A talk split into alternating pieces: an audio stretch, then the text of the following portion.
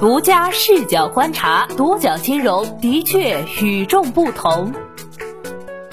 本期我们一起关注人保财险上海两公司领四十七万罚单，去年信用保证险收入减少七成多。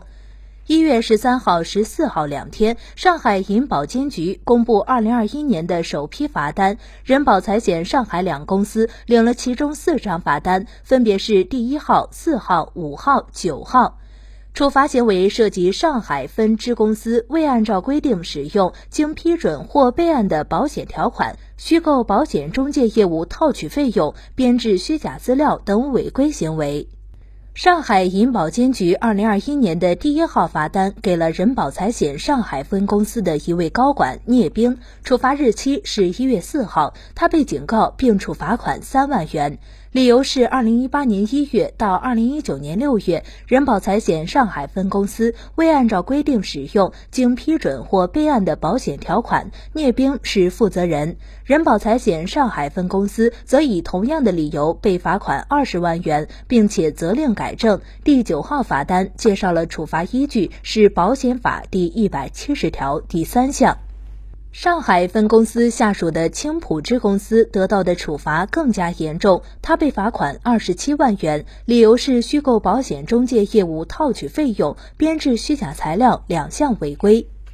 对该项行为负责的金建平则被警告并处罚款五万元。人保财险又称为中国财险，全名中国人民财产保险股份有限公司，是中国人保集团的骨干企业。人保财险是中国内地最大的财产保险公司，保费规模居全球财险市场前列。公司于二零零三年十一月六号在香港联交所主板上市，简称中国财险。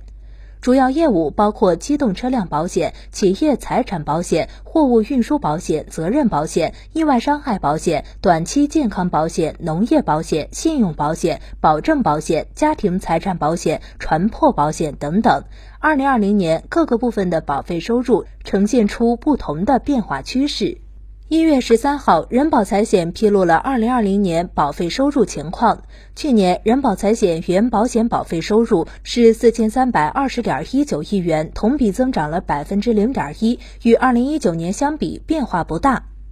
其中占比一半以上的车险收入为两千六百五十六点五一亿元，同比增长百分之一。其次，分额较大的是意外伤害及健康险、农险这两个险种的收入的同比增长幅度分别为百分之十五、百分之十七点四，是人保财险增速较快的产品。而值得注意的是，信用保证险原保险保费收入在二零二零年同比减少了百分之七十六点八，仅有五十二点八三亿元，反映了这一块业务的快速萎缩。为什么会出现这样的情况呢？独角金融注意到，一月六号，中国银保监会消费者权益保护局通报了人保财险侵害消费者权益的情况，涉及到了信用保证险产品遇到的一些问题。通报介绍，二零一八年三月，人保财险总公司授权其广东省分公司与某集团签订合作协议，约定人保财险广东省分公司为该集团旗下平台的借贷业务提供合同履约保证保险保障，投保人为该集团旗下平台借款人，被保险人为资金出借人，保险金额为贷款本金与利息之和。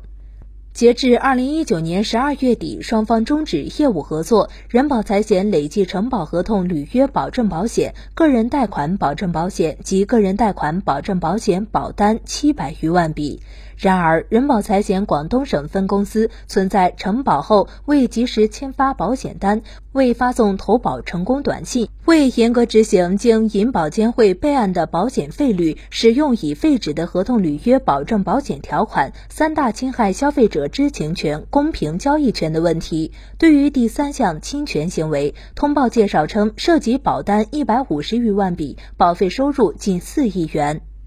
有媒体报道称，此次银保监会通报指向的是人保财险与久富的合作。根据裁判文书网公布的二零二零年十二月二十二号北京高院民事裁定书，可以看到久富数科要求人保财险广东省分公司偿付的服务费本金、利息一起有二十三亿元之多。合同履约保证保险被指是人保财险遭到通报的罪魁祸首。履约保证保险是指保险公司向受益人承诺，如果被保险人不按照合同约定或法律的规定履行义务，则由该保险公司承担赔偿责任的一种保险形式。除了与久富数科存在履约保证保险业务合作之外，人保财险还与蚂蚁金服、三六零金融等公司有类似的合作。